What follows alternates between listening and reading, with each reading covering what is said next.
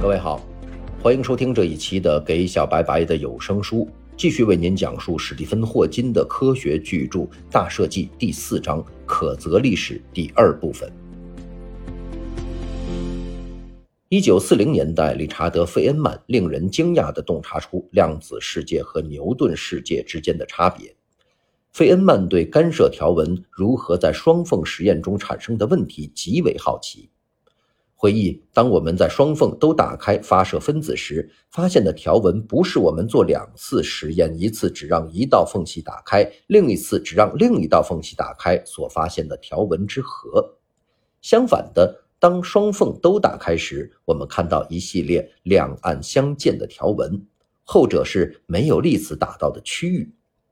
那意味着，如果比如讲只有缝隙一打开时，粒子就会打到黑条纹的地方。而当缝隙二也打开时，就打不到那儿去了。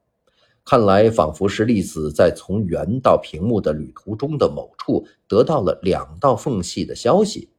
这类行为和在日常生活中事物显示的行为方式彻底不同。根据牛顿物理，每个粒子都独自遵循着一条明确定义的路径，从圆到达屏幕。在这个图像中就没有粒子在途中迂回访问每道缝隙临近的余地。然而，量子模型却说，粒子在它处于始终两点之间的时刻没有明确的位置。费恩曼意识到，人们不必将其解释为这意味着此粒子在圆和屏幕之间的旅行时没有路径。相反，这可能意味着粒子采取连接那两点的每一条可能的路径。费恩曼断言，这就是使量子物理有别于牛顿物理的缘由。在两个缝隙的情形是要紧的，因为粒子不仅不遵循单一的明确的路径，它取每一条路径，并且同时取这些路径。这听起来像是科幻小说，但它不是。费恩曼构想出一个数学表达，也就是费恩曼历史求和。这个表达反映了这一思想，并重现了量子物理的所有定律。数学和物理图像在费恩曼理论中和在量子物理的原先表达完全不同，但是预言却是相同的。费恩曼观念在双缝实验中意味着粒子采取只通过一条缝隙或只通过另一道缝隙的路径，还有穿过第一道缝隙又穿过第二道缝隙返。回来，然后再穿过第一道的路径，访问卖咖喱大虾的饭馆，然后在回来以前围绕木星转几圈的路径，甚至穿越宇宙再返回的路径。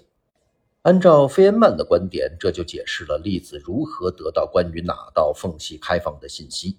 如果一道缝隙开放，粒子取穿过它的路径；两道缝隙都开放时，粒子穿越一道缝隙的路径。会和穿越另一道缝隙的路径发生影响，引起干涉。这听起来古怪，但就今日大多数基础物理的目的以及本书的目的而言，费恩曼表述已经证明比原先的表述更有用。费恩曼有关量子实在性的观点，对于理解我们即将表述的理论至为关键。因而值得花费一些时间去了解它如何运作。想象一个简单的过程：一个粒子在某一个位置 A 开始自由运动，在牛顿模型中，那个粒子将沿直线运动。在以后的某个确切时刻，我们将会发现该粒子位于直线上的某一确切的位置 B。在费恩曼模型中，一个量子粒子体验每一条连接 A 和 B 之间的路径。从每个路径获得一个称为相位的数，相位代表在一个波的循环中的位置，也就是该波在波峰或波谷，或者在它们之间某个确切的位置。费恩曼计算那个相位的数学方法显示，当你把所有路径的波叠加在一起时，你得到粒子从 A 到达 B 的概率幅度，而概率幅度的平方给出粒子到达 B 的正确概率。每条对费恩曼求和有贡献的个别路径的项，可被设定成具有固定长度但可以指向任何方向的箭头。把两个相位相加，你把代表一个相位的箭头放在代表另一个箭头的末端，得到的新箭头表示为和。要加上更多相位，你就简单重复这个过程。请注意，当相位排列成行，代表总和的箭头可以非常长，但是如果它们指向不同方向，当你将它们相加时，它们多半抵消，给你余下的箭头没有多长。要用费恩曼方法来计算一个始于位置 A、终于位置 B 的粒子的概率幅度，你得把连接 A 和 B 的每一路径的相关相位或箭头加起来。存在着无限多的路径，这使得数学计算有些复杂，但是可以进行。费恩曼理论给出一个特别清晰的图像，显示如何从量子物理产生一个牛顿世界的图像，尽管前者似乎。非常不同。根据费恩曼理论，与每一路径相关的相位依赖于普朗克常数。理论指出，因为普朗克常数如此之小，当你把相互靠近的路径做出的贡献相加时，其相位通常剧烈变化，它们多半相加为零。但是理论还指出，存在某些路径，它们的相位具有排列成行的倾向，这样这些路径是有利的。也就是说，他们对于粒子的被观察行为做出较大贡献。结果是，对于大物体而言，非常类似于牛顿理论预言的路径，一定具有相似的相位，而叠加起来对求和给出最大的贡献。这样，仅有的具有有效的大于零的概率的终点，正是牛顿理论预言的那个，而该终点的概率非常接近为一。因此，大物体恰如牛顿预言的那样运动。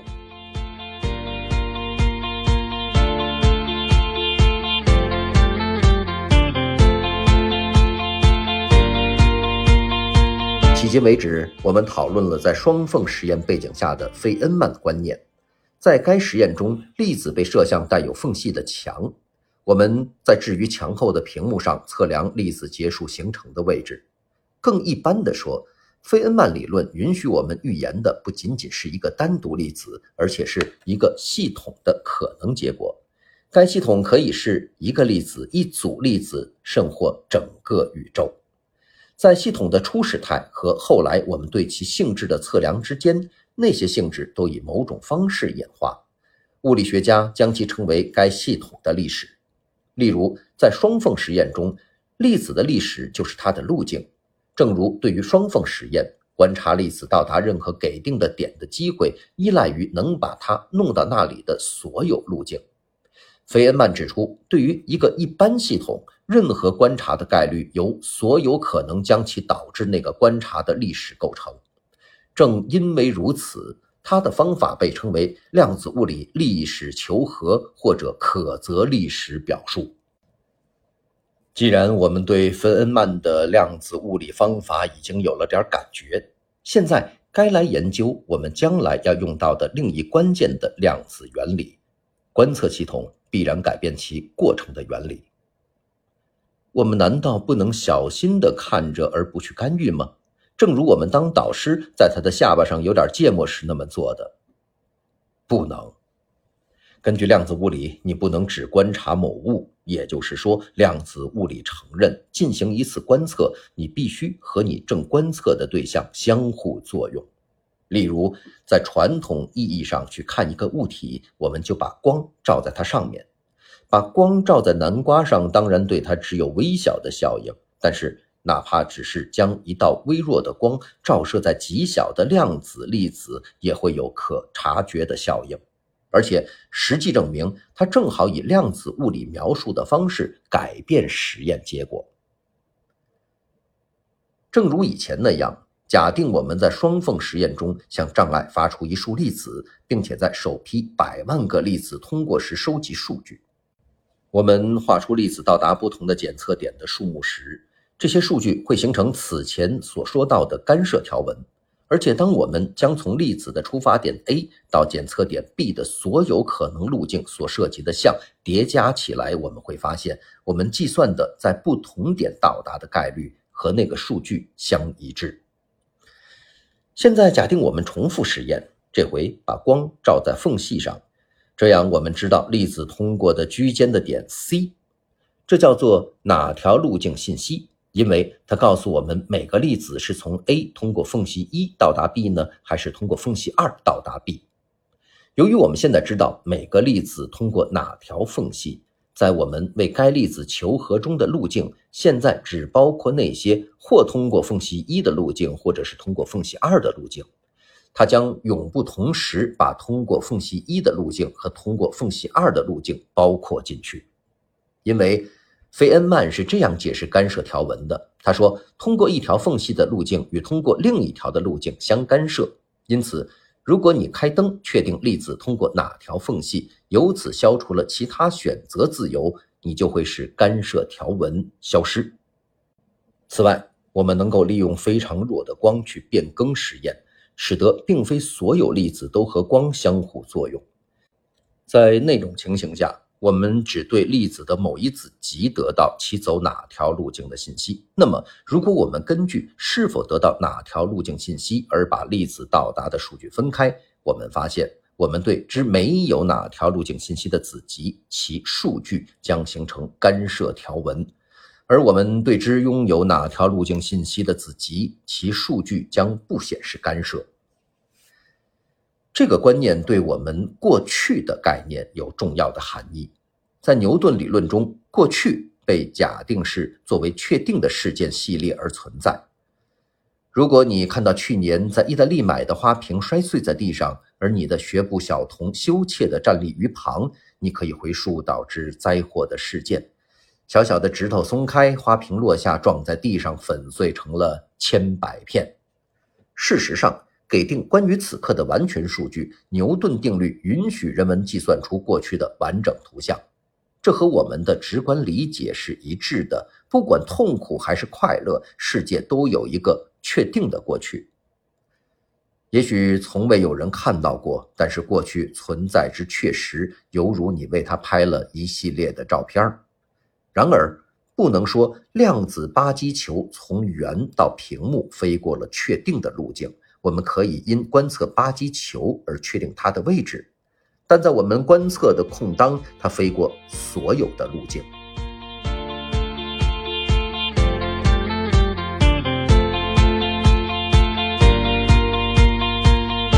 量子物理告诉我们，不管我们现在多么彻底地进行观测，过去。正如将来一样是不确定的，只能作为一代可能性谱系而存在。根据量子物理，宇宙并没有一个单一的过去或者历史。过去没有确定的形状，这一事实意味着你现在对一个系统进行的观测影响它的过去。物理学家惠勒想出一种称作延迟选择的实验。该实验相当出人意外地使上面的观点引起注意。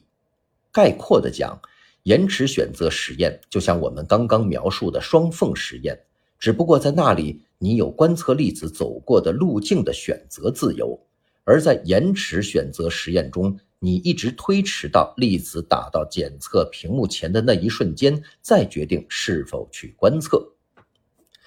延迟选择实验得到的结果。和当我们由看缝隙本身选择去注意或不注意哪条路径信息而得到的结果一样，